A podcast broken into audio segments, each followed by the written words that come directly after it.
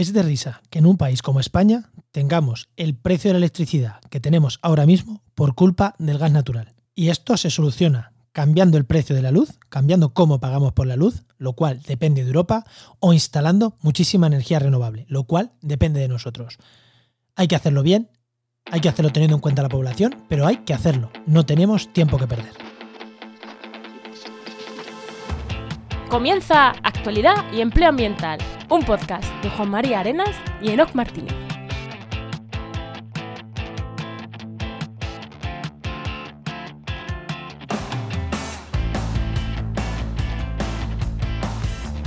Buenas, soy Juan María Arenas Y aquí Enoc Martínez, y este podcast cuenta con el patrocinio de GeoInnova. profesionales expertos en territorio y medio ambiente, que puedes encontrar en www.geoinnova.org. Hoy, en el programa 123 del martes 21 de diciembre, hablamos sobre el precio de la luz y el sector de la producción de energía con un director general, si no me equivoco, de una comunidad autónoma. Así que si queréis, si queréis esperaros, esperaros, ya os enteraréis con quién, con quién estamos hablando. Pero antes, Enoch, ¿qué tal, qué tal tu semana?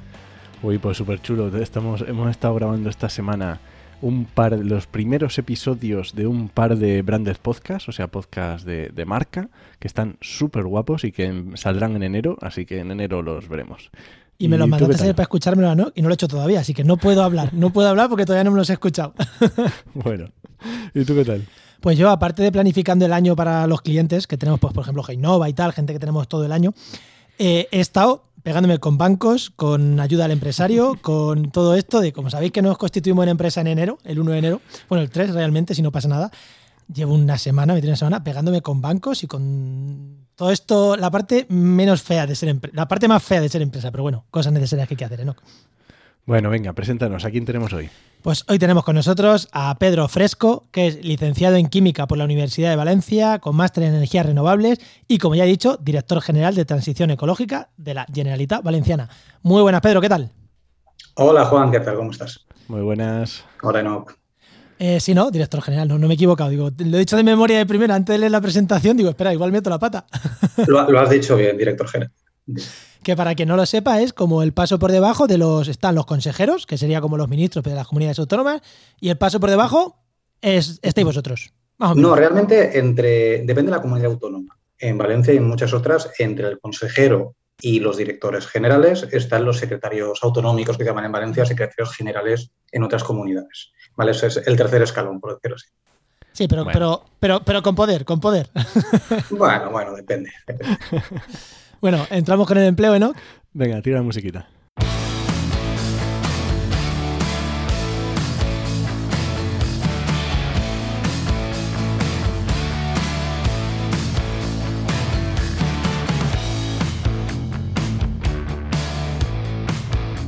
Bueno, pues ya sabéis, y por última vez, por última vez, eh, vamos a hacer un consejo de empleo. No que el programa se acabe, sino que a partir de enero las secciones te las vamos a cambiar un poquito y los consejos de empleo los vamos a dejar para otro podcast que tiene NOC hablando de empleo. Así que último consejo del año y último consejo de esta época que hemos estado dando consejos de empleo. NOC, ¿Qué consejo damos? Hombre, pues yo creo que como último consejo de empleo no podía ser otro que, ya que estamos en vacaciones, aunque nuestro trabajo, o sea, que aunque buscar trabajo sea un trabajo en sí mismo, todos necesitamos un descanso, así que no pasa nada, llega Nochebuena, vamos a tomárnoslo con tranquilidad. En Trabaja Medio Ambiente, hoy y mañana todavía hay ofertas de empleo, pero ya a partir de, mañana se acaban, hasta después de, de Reyes. Entonces, oye, no pasa nada. Hay que despejar la mente, volver con, con ganas, hacer la estrategia y yo creo que siempre viene bien una pausita y, oye, despejarse un poco. Y eso, y no vamos a decir que busquen entrar en empleo en trabajamediambiente.com porque ahora un par de semanitas no va a haber ofertas. Eso es. Bueno, venga, eh, pregunta al invitado, ¿no? Bueno, eh, Pedro, la pregunta que le hacemos a todos. Cuando, cuando eras pequeño, cuando eras un enano, ¿qué era lo que querías ser de mayor y cómo has llegado hasta aquí? Bueno, yo creo que cuando eres pequeño vas cambiando, ¿no? Siempre está tu época de astronauta, ¿verdad? Eso eh, va cambiando hasta que llegas a una edad un poco más adulta. Yo, yo recuerdo eh, que un día fui al, psicólogo del instituto, al psicólogo porque, porque, bueno, era quien te orientaba un poco para ver lo que querías hacer.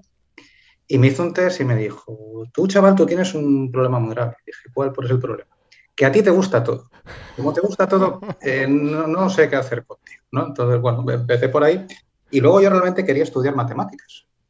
Eh, pero mi profesora de matemáticas del último curso del instituto me recomendó vivamente que no lo hiciese, porque según su criterio, un poco obsoleto, hablo del año 99, ella pensaba que no tenía futuro las matemáticas. Y fíjate, eh, todo lo que, bueno, lo que ya se podía empezar a ver en el 99, pero ha venido después. Eh, la programación, de acuerdo, eh, todo esto, Ella, ella no lo ve. Entonces, como me, claro, la, matemática que tenía yo de profesora me decía que no, dice, bueno, pues voy a cambiar y voy a hacer química, ¿no? que también el tema del laboratorio me gusta mucho. Y nada, hice química, luego empecé a trabajar en el campo de la gestión de residuos peligrosos. mi primer, mis primeros trabajos, y luego empalmé un poquito con la consultoría medioambiental. Y luego yo me quedé, me quedé en paro a principio de la crisis del 2008. ¿no? Eh, mm. realmente cuando ya empezaba la, parte fuerte de caída de empleo, que era a final de 2008, yo me quedé en febrero del 2009, me quedé en, paro. Y ahí, ahí, me reciclé, ¿no? Eh, yo recuerdo que me ofertaron enseguida una, oferta de empleo en el sector de residuos y la rechacé porque quería cambiar. Dije, bueno, quiero hacer otra cosa. Y me salió la oportunidad de trabajar en una comercializadora eléctrica. Y dije que sí.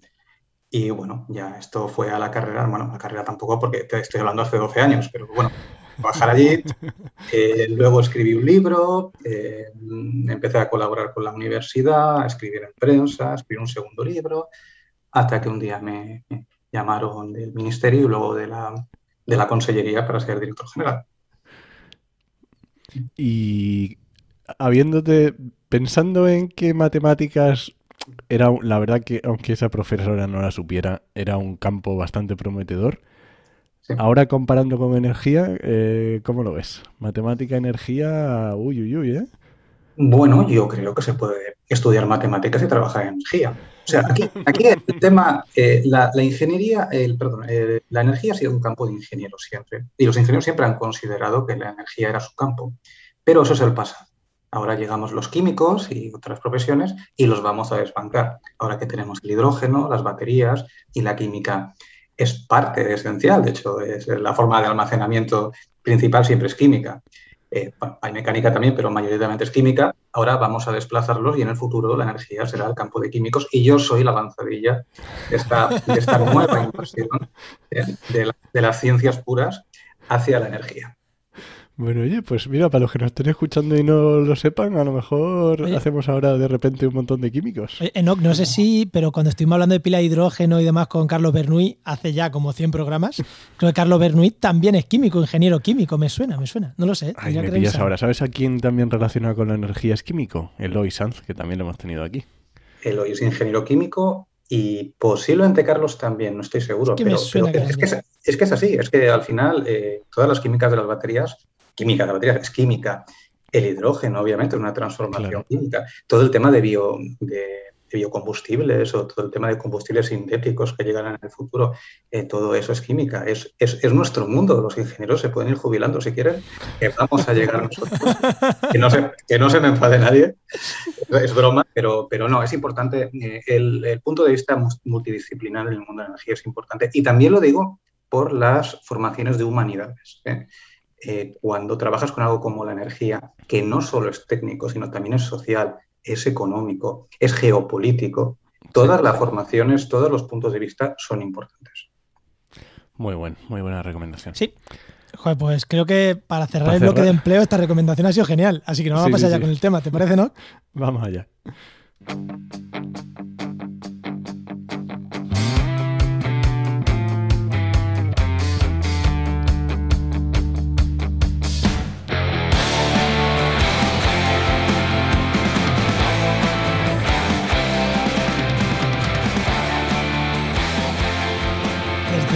Este gobierno, el gobierno de España, hablábamos de transición ecológica. Parece que dejamos atrás el medio ambiente, el, Ministerio de Medio Ambiente para hablar de un Ministerio de Transición Ecológica.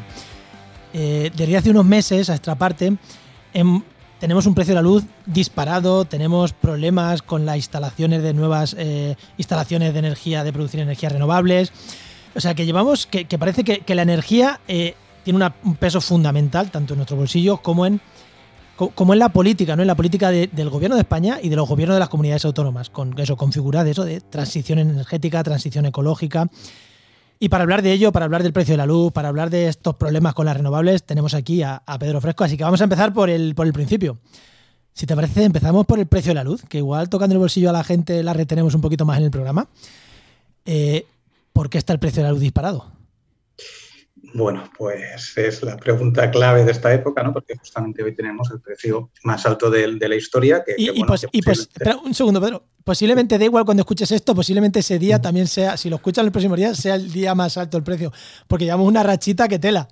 Sí, es posible. Mañana, mañana baja un poquito, ¿eh? veremos, veremos qué pasa el día siguiente, pero, pero es posible que se pueda superar. Bueno, a ver, esto sería, puede, puede ser muy larga, muy corta la respuesta. La voy a intentar hacer el precio de la luz está alto porque nosotros mm, fijamos cuál es el precio de electricidad mediante un sistema que se llama marginalista, que viene a decir que en cada en el mercado eléctrico es cada hora, ¿no? en cada hora el precio lo tiene que fijar la última unidad de generación que viene a cubrir la demanda que tienes. Y esta última unidad, como se va ordenando de más barata a más cara, es la más cara de todas.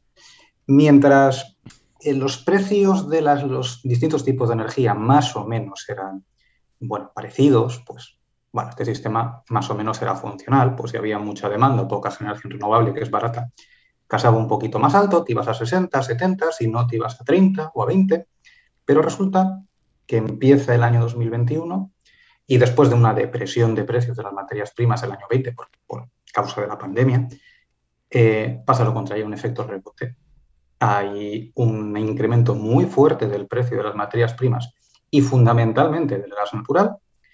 Y este precio llega a multiplicarse, por, bueno, hoy estábamos creo que sobre 120 o 130 euros megavatio de gas natural.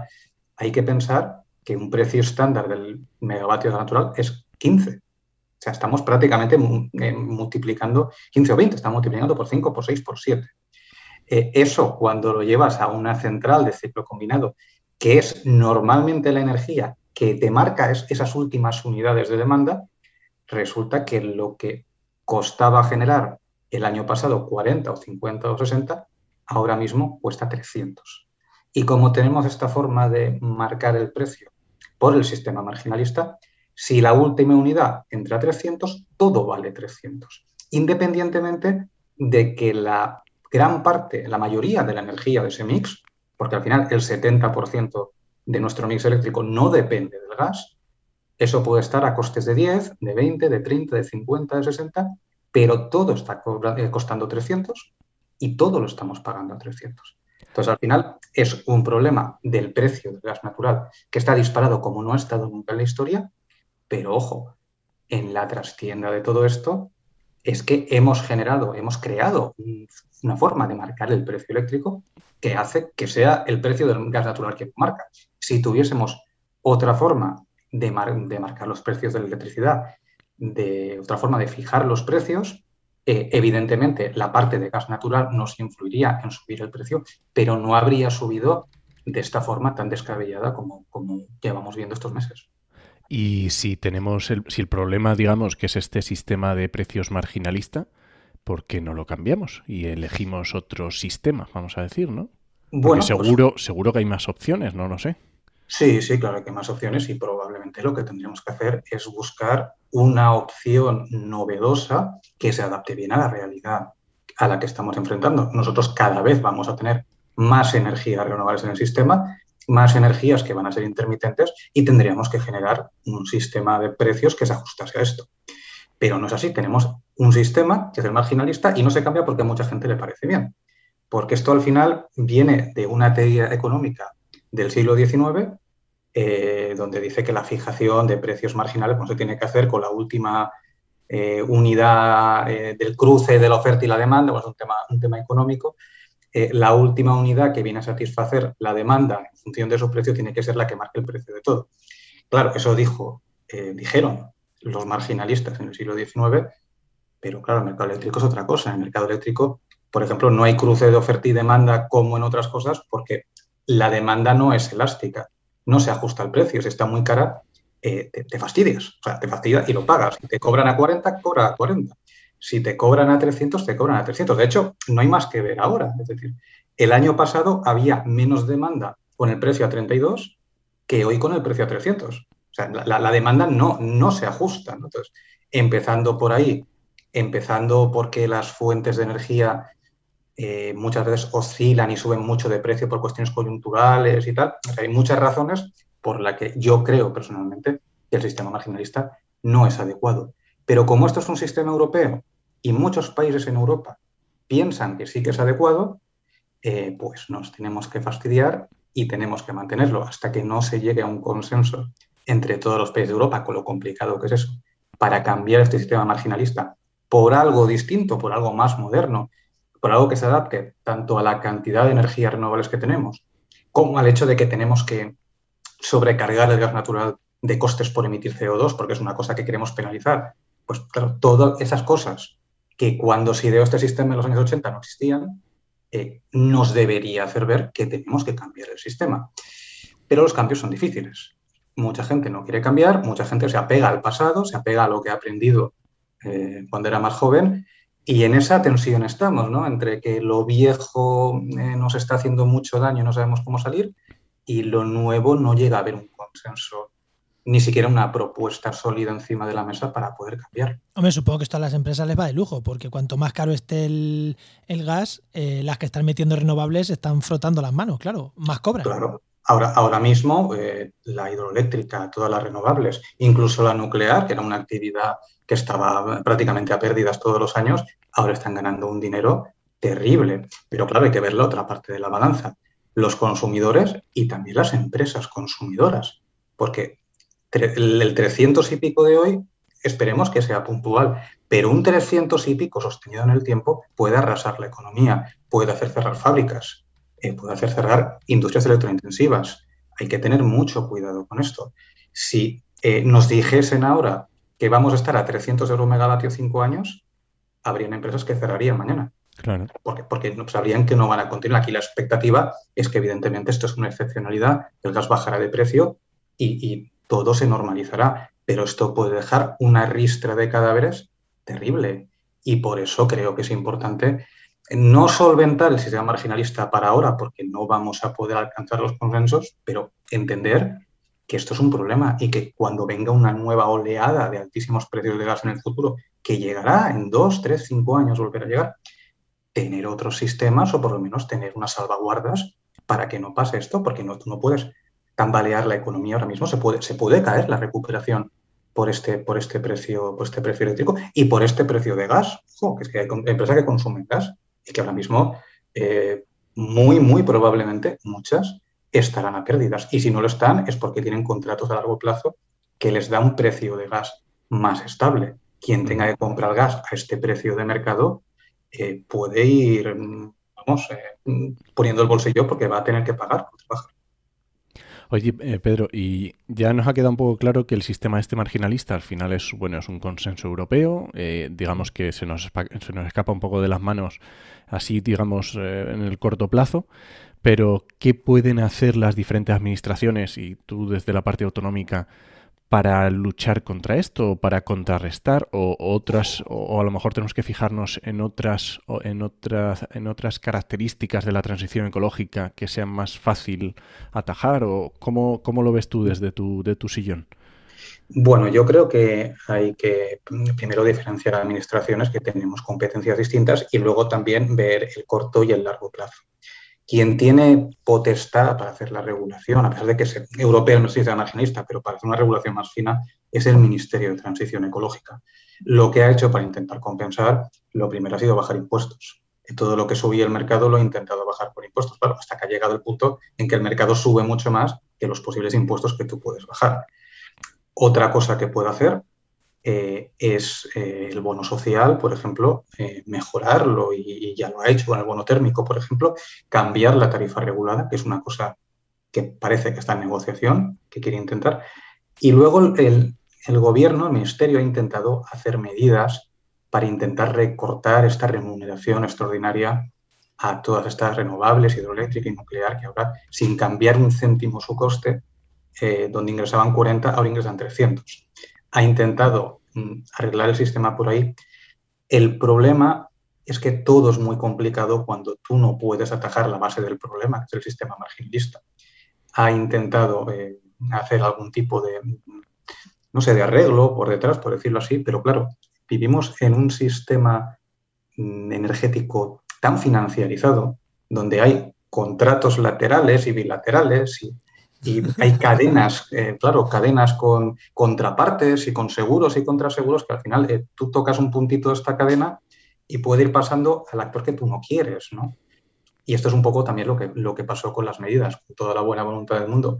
Se intentó mm, atajar el problema, pero resulta que al final aquí habían actores en el mercado, seguramente los que ganaban más protegidos ante eso, y el problema, ¿no? Como quien toca un triangulito musical con, una, con un palo, eh, iba moviéndose, ¿no? Iba, iba pasando y acababa en un actor a que tú no querías perjudicar, por ejemplo, como el sector de las renovables.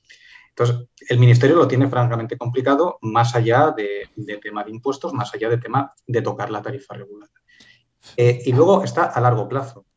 ¿Cuál es la opción a largo plazo? Bueno, pues si tenemos este sistema y no podemos cambiarlo, y sabemos que este sistema, cuando entra el gas es muy caro y cuando no entra el gas es muy barato, pues lo que hay que hacer es meter cosas que no sean gas. ¿Y qué son cosas que no sean gas? Renovables. Eh, hay que meter, hay que poner renovables masivamente en el sistema. Y para eso tenemos competencia tanto las comunidades autónomas como el propio ministerio, tanto para las plantas de generación que son necesarias como para potenciar los sistemas de autoconsumo o, por ejemplo, las comunidades energéticas y también estos sistemas de autoconsumo y estas comunidades energéticas, que al final son sistemas de autoconsumo colectivo para, eh, una comunidad de usuarios, por decirlo así, eh, esto también le permite a la gente aislarse un poco del problema del precio eléctrico. Porque si tu sistema de autoconsumo te está generando lo que tú consumes o parte de lo que tú consumes, porque al final es parte, toda esa parte no está sometida a este enorme problema de volatilidad de precios.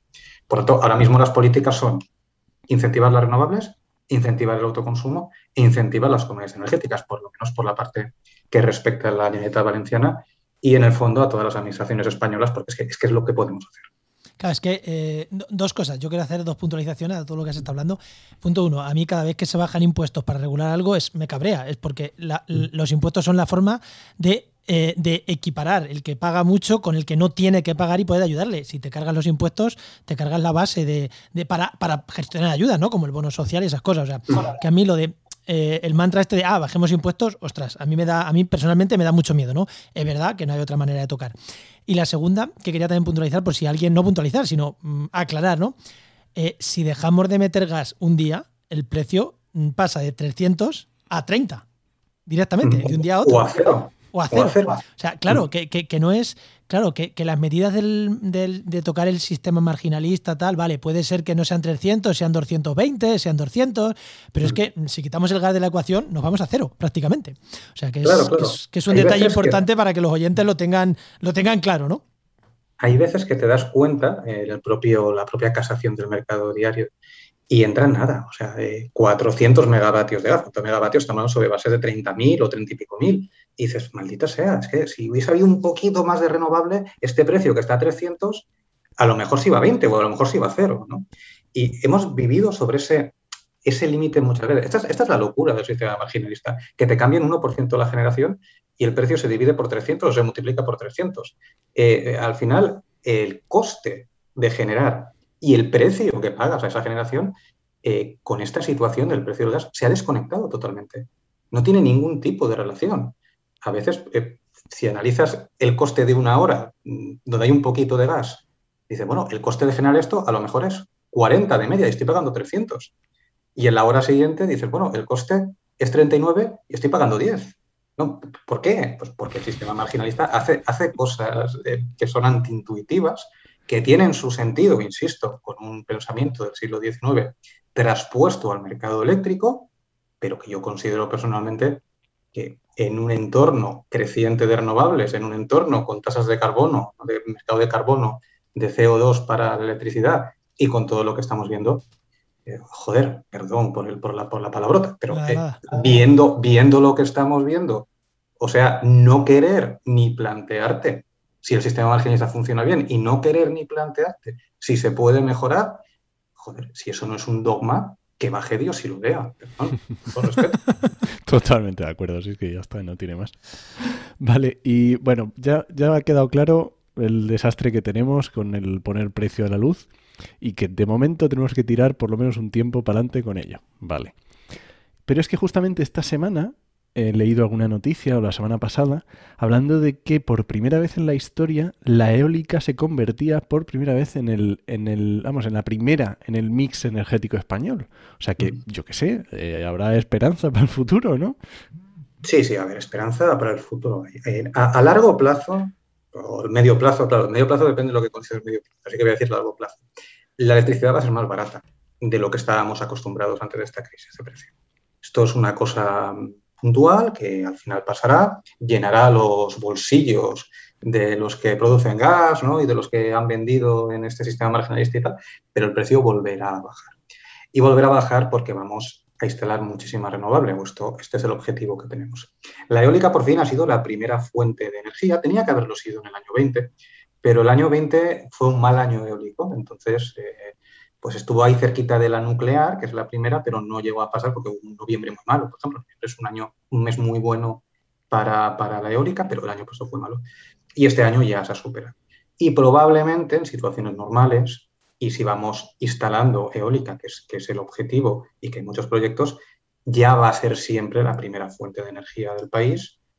No sé si a lo mejor en 10 o 15 años podría superar la solar, pero vamos, ninguna energía convencional, por decirlo así, va a volver a superar la eólica. Lo que hoy es 23% más o menos de eólica, en los próximos años subirá 25, 28, 30, iremos hacia arriba. Y la solar, que entre la solar fotovoltaica y la termoeléctrica tenemos más o menos un 10, llegará al 20, llegará al 30, iremos subiendo. El objetivo para 2030 es que más del 70% del mix eléctrico sea eh, solar, eólica y hidráulica. Lo que hoy es un 45 pasaría al 74, creo que es la cifra.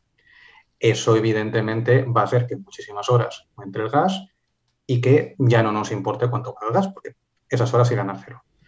En las horas que entre el gas, pues bueno, el gas seguirá siendo un problema y también tendremos que, independientemente de todo esto, si el gas sigue siendo el problema una serie de horas, tampoco es cuestión de que cuesten 300. O sea, habrá que tener mecanismos también para que no haya beneficios extraordinarios por mucho que queden minorizados por un menor número de horas en que el gas afecte. Aquí está clarísimo y, por, está clarísimo. O sea, España tenemos una ventaja competitiva que es el sol y es el viento, que el sol lo teníamos todos ya más claro con el tema de sol y playa. Lo del viento algunos se los ha encontrado de repente, que no sabíamos que teníamos este recurso aquí tan potente. Pero claro, Juan, ¿qué pasa cuando, cuando tenemos todo esto? Pues pasa que tenemos un montón de problemas. Tenemos un montón de problemas de gente oponiéndose a. O sea, que está muy bien. Y además es gente que, está muy bien, muy ecologista, muy tal, pero que se opone, se opone a la instalación porque está muy bien irte de, de Albacete, de Madrid a Valencia y cruzando Albacete te vean los aerogeneradores, pero ahora que no me los pongan cerca de Valencia, donde yo me voy a. Eh, hablando de Valencia, ¿no? Ya que tú estás en Valencia, que no me los pongan cerca de Valencia, cerca del monte donde yo me voy a pasear. Eso, está muy bien verlos en Cádiz cuando voy de vacaciones, pero que no me los pongan en, la playita que yo me guste paradisiaca, ¿no? Y hay un problema, y es que va a haber que poner mm, molinos en todos sitios. Y aquí creo que lo hemos dejado claro. Eh, hay cosas más graves, ¿no? Que, que, que, que romper ¿no? la estética en algunas zonas eh, estamos lo que tú has dicho, nos podemos destrozar la economía si no conseguimos bajar los precios y se hacen con, energía. ¿Cómo estáis gestionando eso? Porque tú, Pedro, creo que eres mm, de nuestra posición o incluso más radical aún, ¿no? Hay que hacerlo y hay que hacerlo ya. Es que, ¿cómo gestionamos este problema de esta gente que se está poniendo a estos parques eólicos, a estos parques fotovoltaicos? Vale, es, una pregunta eh, compleja que tiene muchos matices, muchas aristas. Vamos, vamos a, voy a intentar responderla eh, correctamente. Yo, por supuesto, soy de instalar masivamente y ya, y lo, he defendido así, yo creo que tiene que estar claro. Eh, más allá de todo este tema económico, eh, no olvidemos el centro del debate. Eh, aquí hay un cambio climático que ya está aquí, que a nivel de España ha hecho aumentar la temperatura ya 1,8 grados, cuando en el mundo se ha aumentado 1, esta zona es especialmente vulnerable, y nos podemos ir a temperaturas de 5, 6, 7 grados más.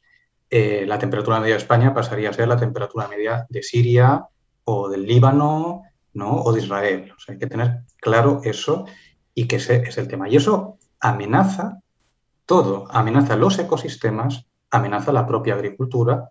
Quien piense que con 7 grados más va a seguir mm, cultivando lo mismo de la misma manera, pues se equivoca. Eh, o no podrá hacerlo o tendrá que hacerlo con unas inversiones muy fuertes que a lo mejor pueden poner en riesgo la viabilidad de ese cultivo.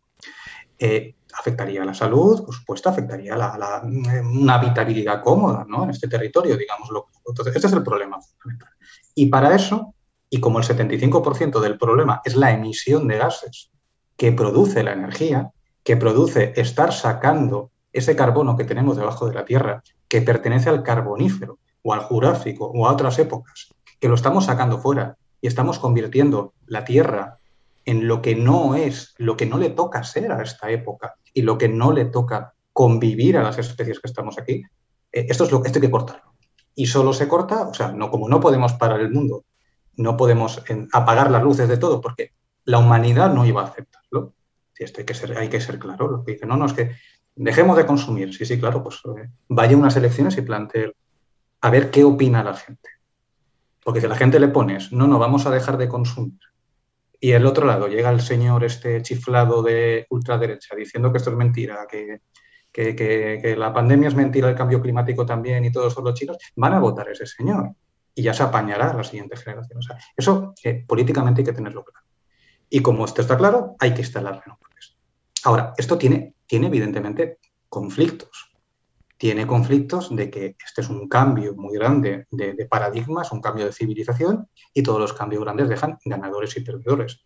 Los dejan económicos en sectores, eh, por ejemplo, la minería del carbón, pero a lo mejor también el propio sector de la automoción en el futuro necesitará menos mano de obra. Bueno, hay, hay perdedores, pero luego también hay cambios importantes y uno de ellos es el paisaje.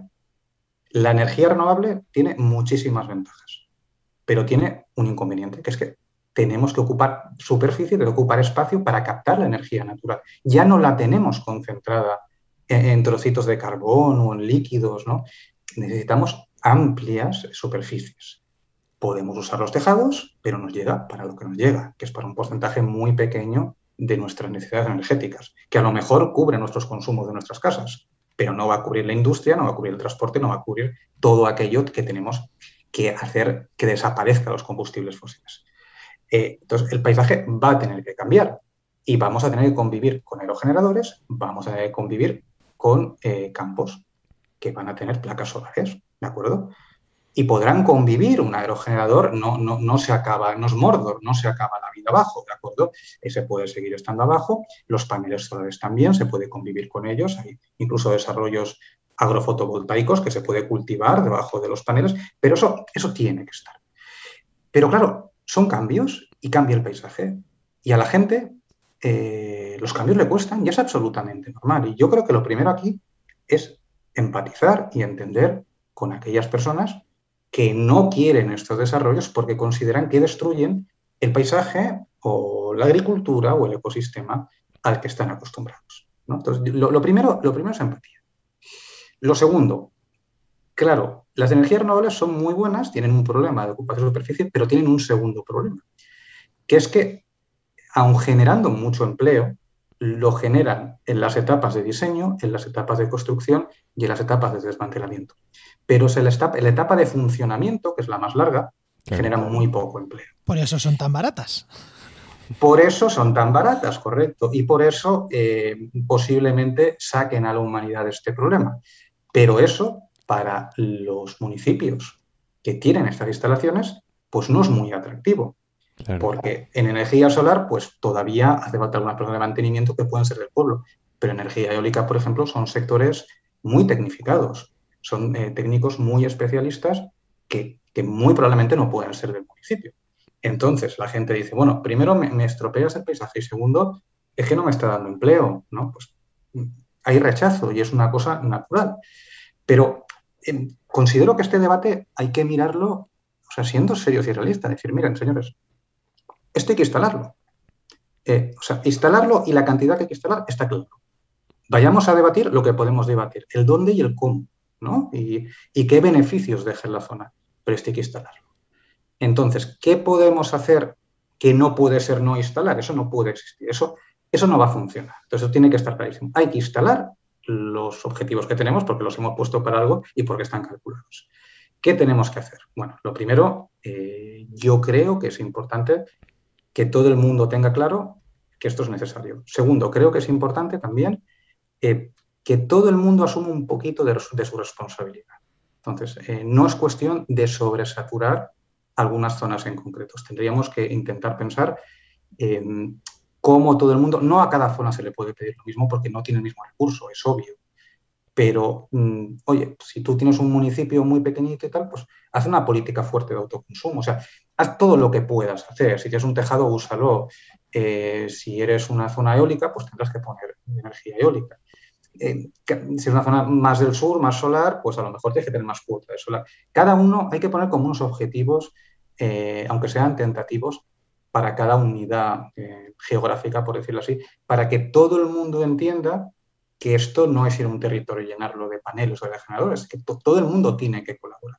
Y segundo, aquellas zonas que tengan que tener más porcentaje porque tienen más recursos o porque tienen unas condiciones mejores o porque sencillamente están más despobladas y lo cual el ratio de habitantes es menor, eh, esas zonas tienen que tener más beneficios económicos de los que tienen. Tienen algunos por, impuestos, ¿vale? por tasas, en el caso de la solar, porque normalmente sí que hay cierto empleo local, pero yo creo que tenemos que, que hacer un pacto que vaya un poquito más allá. O sea, todo el mundo tiene que tener su responsabilidad. Aquí, aquí no vale decir, esto conmigo no va, no, no, perdón, esto va con todo el mundo y tiene que ser así para que no haya excesivas saturaciones en algunos sitios, pero también quien dé un poquito más tiene que recibir más.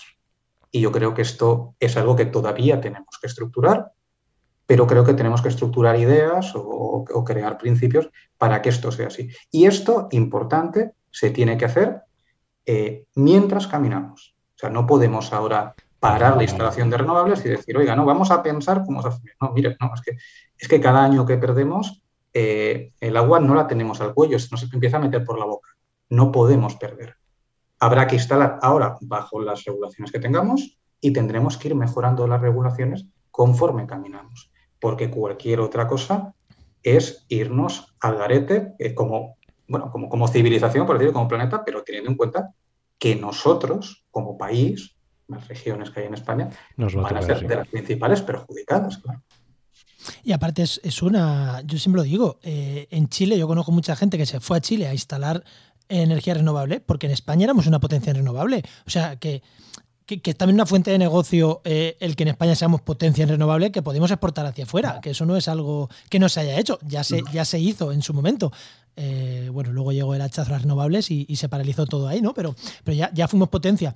Y otra cosa que, que quería también puntualizar es, oye, que toda esta gente que se opone, hay sitios donde lo hacen genial. O sea, en Tarifa, un paso migratorio de aves, el tercer paso de aves más importante del mundo, hay aerogeneradores. ¿Matan aves? Sí pero hay un control que hay muchísima, muchísima vigilancia ambiental y cuando se están acercando a los molinos los alimoches, el guarda, el agente forestal, es el técnico que esté allí, con un telefonazo para un molino. O sea, que, hay formas de hacer las cosas bien. Y allí se están haciendo bien. Claro, Tarifa, uno de los sitios de más viento de España, no se puede permitir no tener aerogeneradores. Y se está haciendo, y se está haciendo bien. O sea, yo creo que se puede hacer bien en algunos sitios lo que tú estás diciendo. A lo mejor ahí hay que meter dinero en agentes forestales, en guardas, en técnicos, en. Bueno, vale, pues mejor eso que, que que seguir contaminando, ¿no? O sea, que, hay experiencias que se hacen, que se hacen bien y, creo que tiene que ser el ejemplo. Y es que lo de que se oponen a todo progreso es que me toca mucho las narices. Sí, pero también hay que entender, hay que entender a la gente. ¿eh?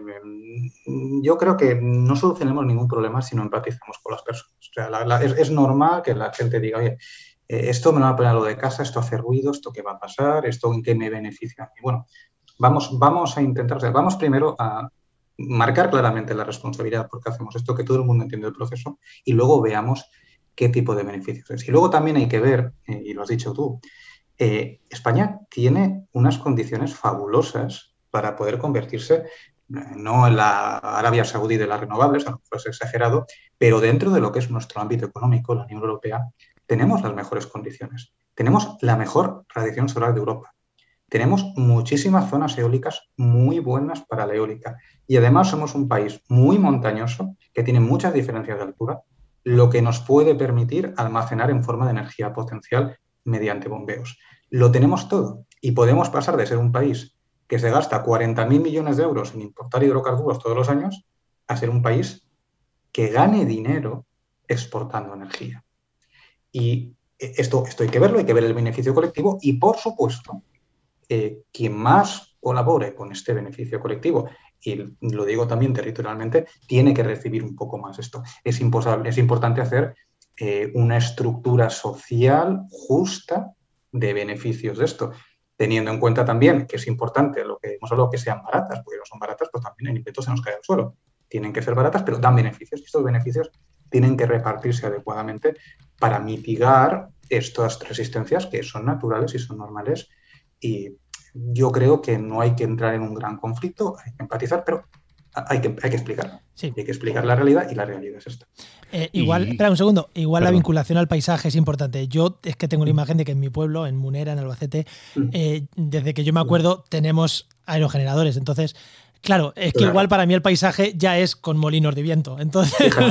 Fíjate, para mí, para mí yo, yo, voy, yo veo molinos de viento cuando voy por una carretera, a mí me gusta, me gustan los aerogeneradores, pero es que yo tengo mi sesgo. Claro, yo, por eso, por eso. Para mí, para mí mi paisaje ya es con aerogeneradores. ir a Tarifa lo veo y vale, bien, si es que es mi paisaje. Veo un campo fantástico, eh, natural, de por ejemplo un, cultivo de, de viñedos o de naranjos, y yo veo fotovoltaica en medio, y para mí esa fotovoltaica está ahí para salvar esos cultivos, para salvar esa forma eh, humana de saber, porque el cambio climático la puede arrasar. Pero eso lo veo yo. Y yo tengo que entender que quien no tiene mi conocimiento, mi percepción o trabaja lo mismo que yo, no lo ve igual. Pues bueno, tengo que intentar primero empatizar y segundo hacerle eh, ver a esa persona por qué yo lo veo así y por qué esas cosas que desconoce no son tan malas como él piensa, sino que están allí con un objetivo muy noble, que es, eh, señor, que usted pueda seguir cultivando vino en esta zona y esto no suba a 7 grados, usted no va a cultivar vino y además eh, los señores de Europa Central que ahora no cultivan vino tengan una temperatura maravillosa para hacerle la competencia a usted. Bueno, eso también hay que explicar. Y Pedro, ¿y cómo? Porque yo, mm, eh, lo había algo, algo sé de que había habido problemas, no sé, en, la Generalitat, no sé si en, Alicante, hay algún proyecto polémico. ¿Cómo, cómo se consigue? ¿Cómo, Claro, porque una cosa es que lo digamos y luego es enfrentarse con la gente y ser capaz de transmitir esto. ¿Cómo se consigue eso? Bueno, a ver, lo, primero mm, es que yo este mensaje lo digo en todas partes. Entonces, yo sé que a muchos auditorios pues, no les gusta, pero a la gente hay que decirle la verdad. Aquí, luego hay otra cuestión. Hay zonas en Alicante o interior de Valencia, zonas interiores fundamentalmente, ¿no? donde hay una concentración de proyectos por varias razones. Primero, porque la tierra es más barata. Segundo, porque hay, hay subestaciones en condiciones eléctricas favorables. Eh, luego, porque, porque el terreno da para ello y se han concentrado allí los proyectos. Pero claro, son proyectos. No son cosas que se vayan a construir. Para poderse construir, se tienen que autorizar y para que se autoricen tienen que cumplir unos impactos ambientales que sean asumibles y después que los impactos paisajísticos también sean asumibles. Una de estas zonas, por ejemplo, es Villena. Yo estuve hace poco en Villena. Eh, bueno, y hay mucha gente que está muy enfadada. Pero, por ejemplo, yo en ese momento fui con cuatro informes negativos de mi consellería respecto a cuatro proyectos. ¿Por qué? Pues porque estaban en zona cepa, porque estaban en zona inundable y porque estaban en zonas en que no podían estar. Y los proyectos que no son aceptables no serán aceptados. Pero la gente tiene que entender también la otra parte. Los proyectos que sí sean aceptables deben ser aceptados, porque hay un bienestar colectivo. Entonces, bueno, a la gente se lo explicas bien, también le explicas que en este momento, por una cuestión de una burbuja de puntos de conexión que hubo en el pasado que se ha transferido a una burbuja de proyectos, nosotros sabemos que muy probablemente eh, solo se construyan de lo que tenemos presentado entre la tercera y la cuarta parte, o a lo mejor menos incluso. eso lo sabemos porque es la capacidad que, lógica que tiene el sistema eléctrico para asumirlos. Y al final, cuando de aquí a un año vayamos a los mismos sitios, pues más de la mitad de proyectos ya no existirán. O incluso habrá algunos aprobados que luego no se construyen pues también va a pasar eso. Entonces, eh, hay que insistir mucho en que eh, la saturación de proyectos es sobre el papel, son cosas que están solicitadas, muchas de ellas no tienen ningún viso de, tener, de poder pasar los análisis. Eh, muchas de otras son proyectos especulativos que no se van a hacer y algunos de ellos, cuando llegue el momento de construir, pues a lo mejor no podrán ni construir porque no tendrán el capital para hacerlo o el proyecto ese ya no interesará a quien sea que quiera, que quiera construirlo.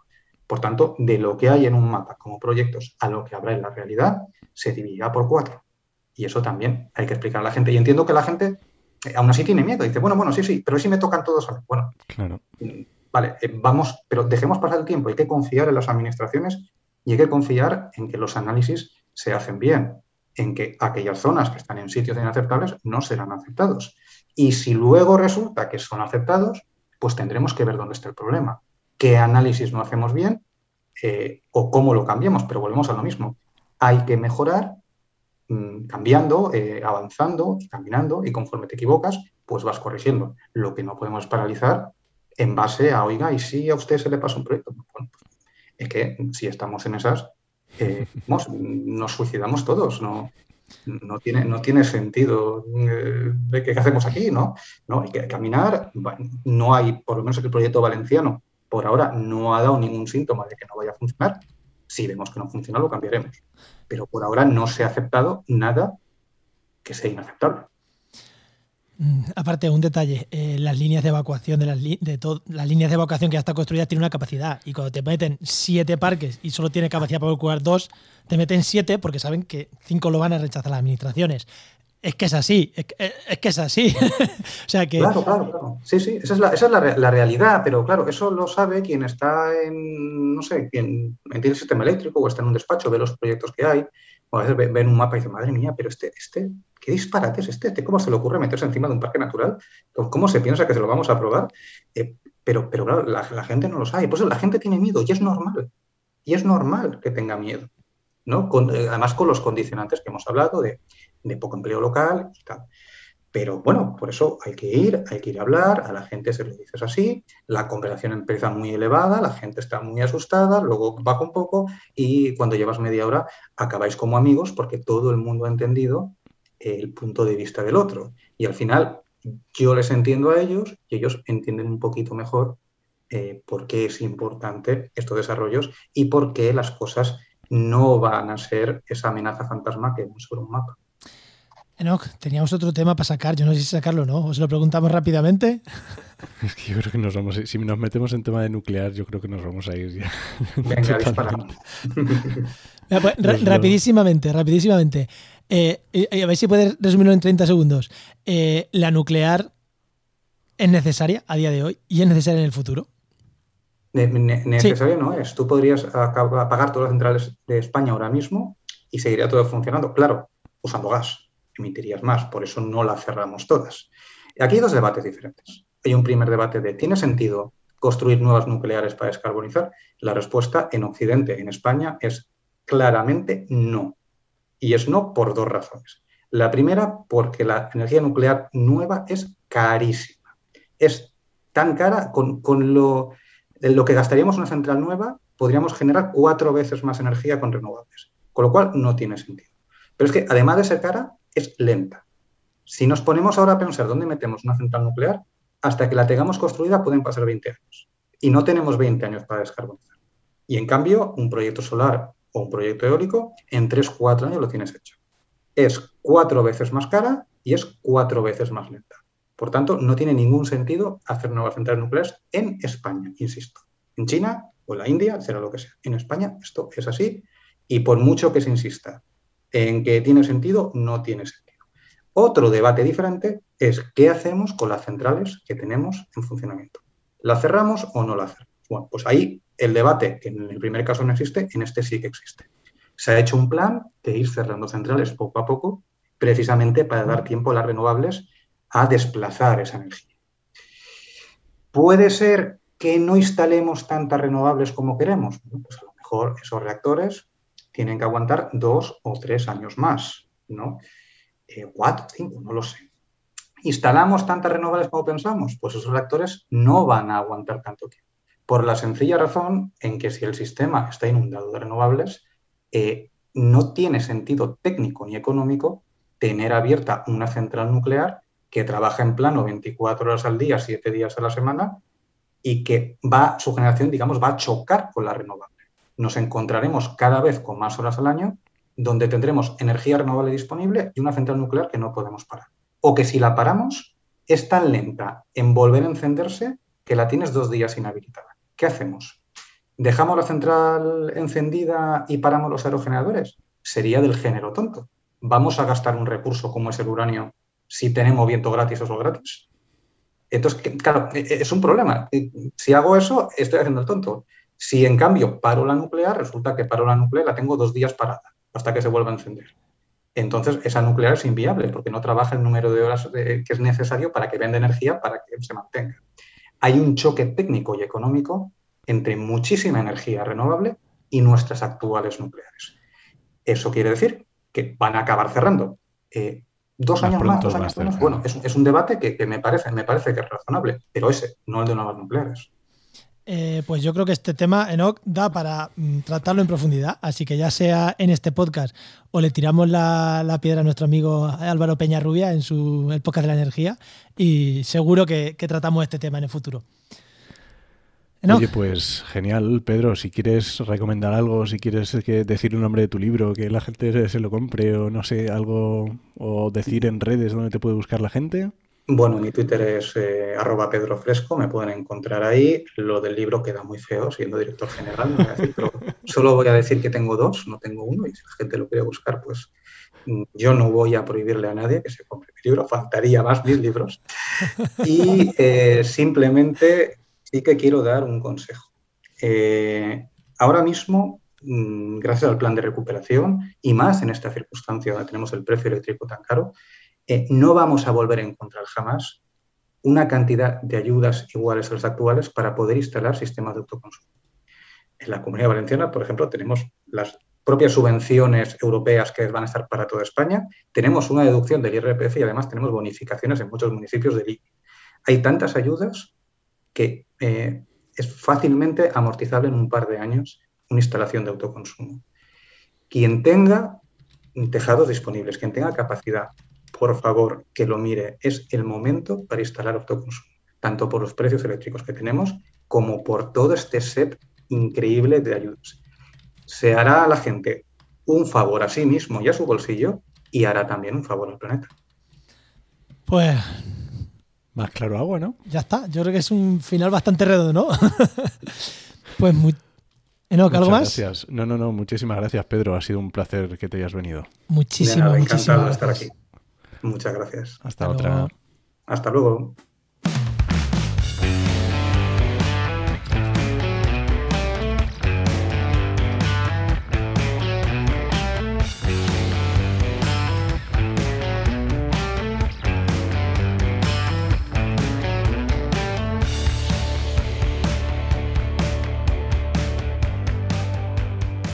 Bueno, no, vamos con, con la sección de Jainova, que ya tenemos aquí a nuestro amigo Luis.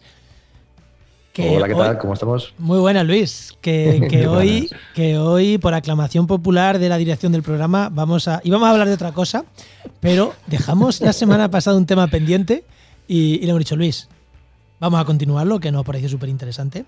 Así que, no, tú que fuiste el que dejaste ahí el, balón votando, eh, retoma la pregunta, a ver si te acuerdas. Pues la semana pasada estuvimos hablando de, de participación pública en proyectos y en planes. Y hoy vamos a hablar, que Luis nos expliques alguna metodología que se utiliza para que sea de verdad. No esto de hacer una encuesta que contestan cuatro amigos. A ver, metodologías chulas. Oye, espera, antes de continuar, Luis, si alguien escucha esto y no sabe de lo que hablamos, que se vaya al programa anterior, a mitad, último tercio del programa y escuchará lo que es la participación pública y después que retome desde aquí. Ahora, Luis, retoma tú. bueno, a ver. Eh, quiero recordar que eh, la semana pasada hablamos de, pues de que la participación pública eh, es obligatoria en muchos planes y programas eh, y que de hecho pues no, no existía una cultura en esto de participar. Pero sin embargo, cada vez digamos que la gente podría participar un poco más siempre que se enfocase de, de una forma óptima. Que las encuestas, que es una forma de participar, no es un método bien visto por las administraciones, si bien es yo creo que el más utilizado para la mayoría de los proyectos, ¿vale? Que el problema que, tenían las encuestas era... Que si se hicieran bien y se hicieran mucho y se participara todo el mundo, pues a lo mejor estaba muy bien, pero... Claro, efectivamente, pero ahí el tema está es normalmente el tiempo que tienes de plazo para desarrollar la encuesta y después darla a conocer y dejarla ahí, etcétera, ¿vale? Normalmente ya sabes que los técnicos vamos muy apretados en tiempos, ¿vale? Entonces, eh, a nosotros nos encanta hacer participación pública, bien sea, mira, hemos, estado trabajando eh, participación pública en planes de actuación urbana municipal, en planes de emergencias territoriales últimamente, en temas de turismo, ¿vale?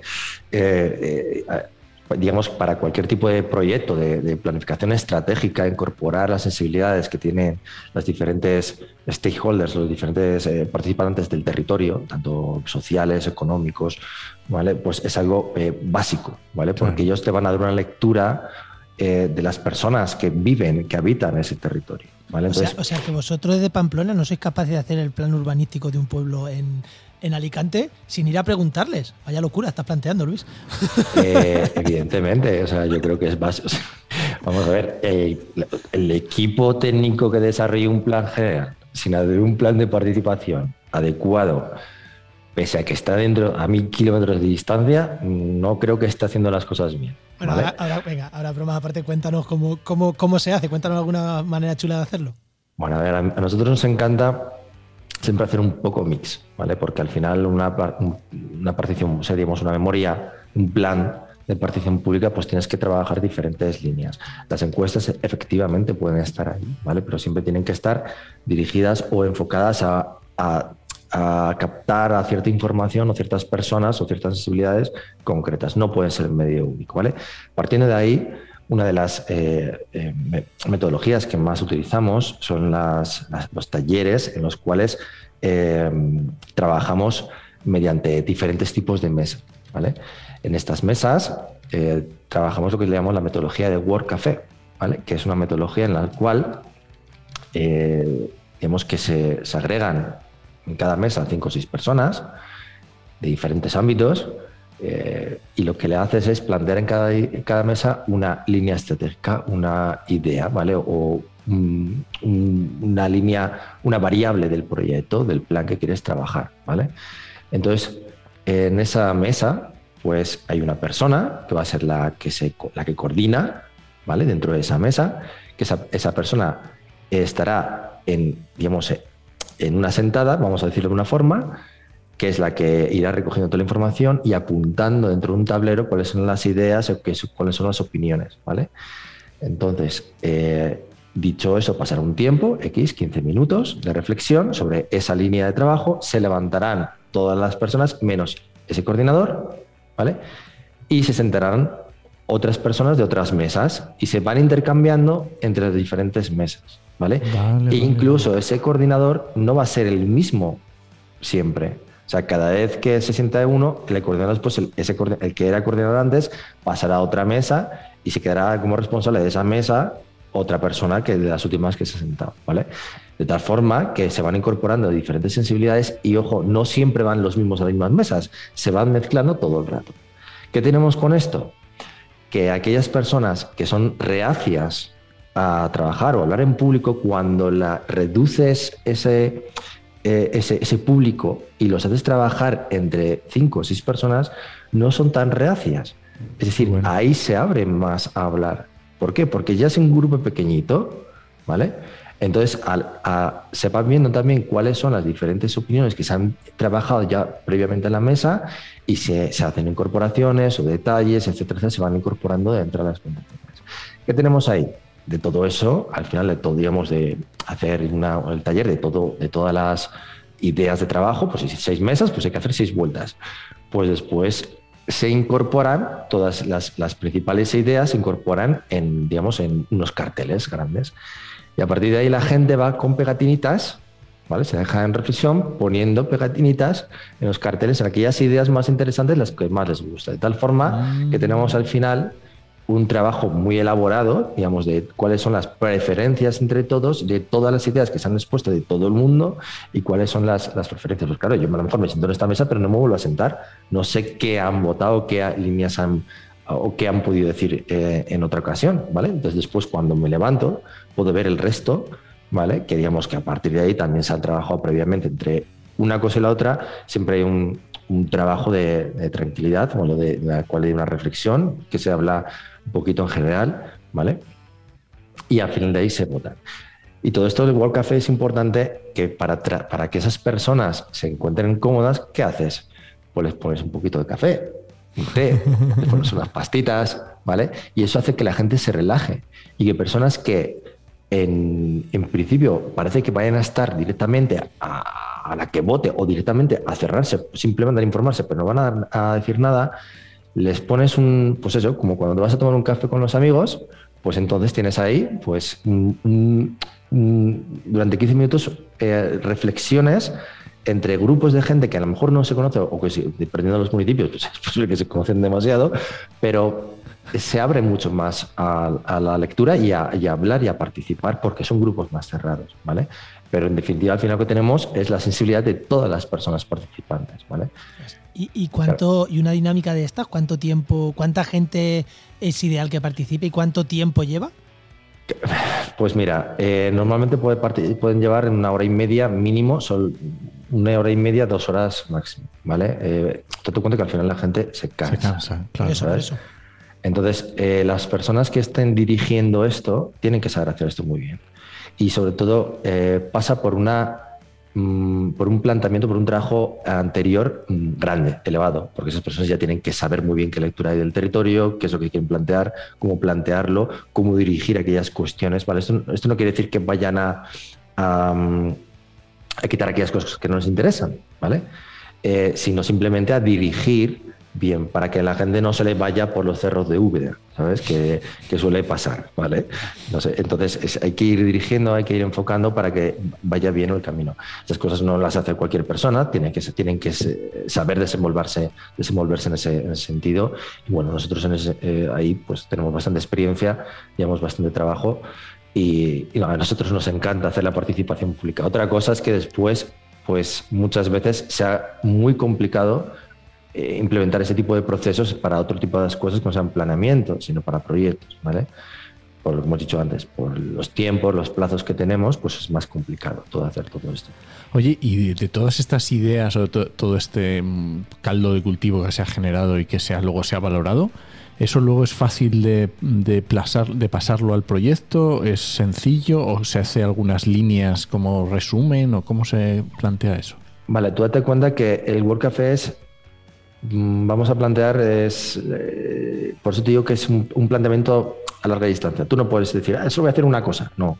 Hay, hay, diferentes actuaciones de las cuales incorporas todas esas sensibilidades. Y el World Café es una base.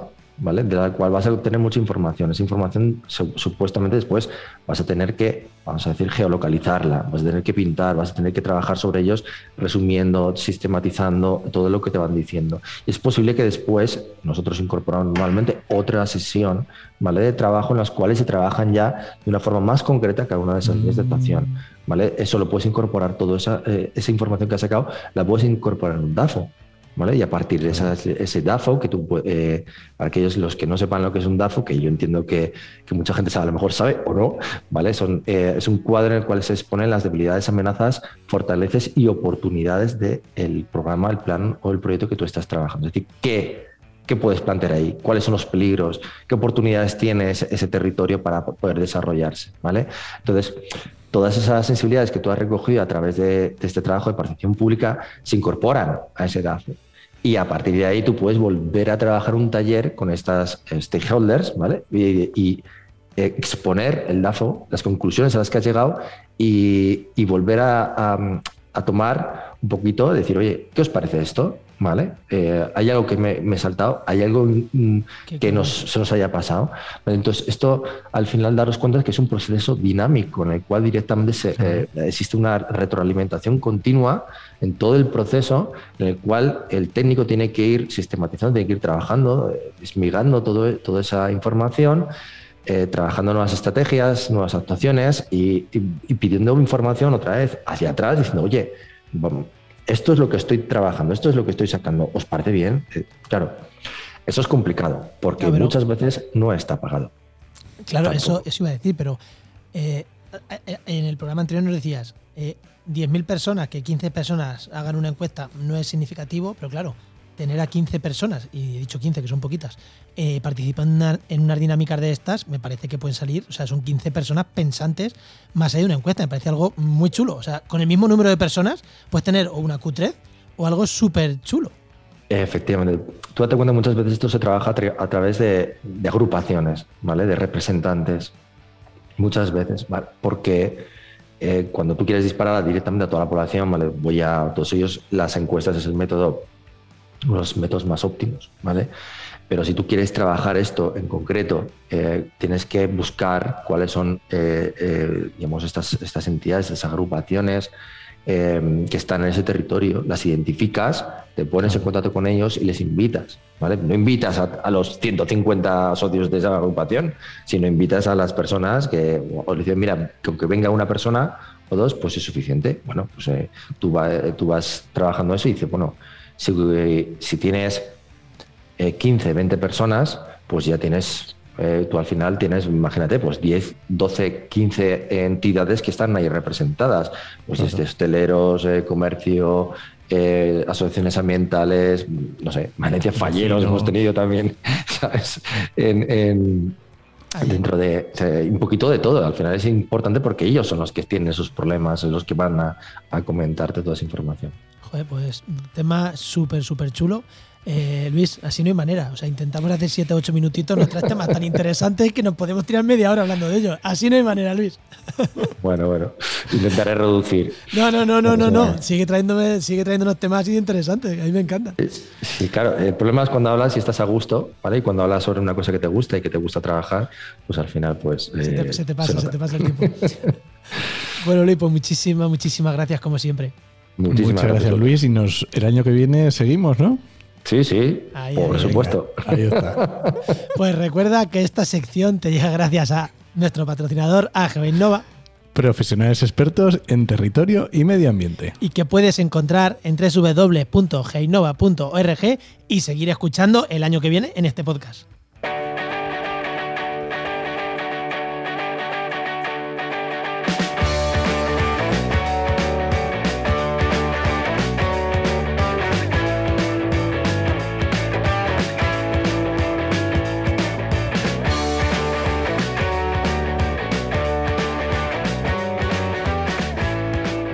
Oye, ¿no?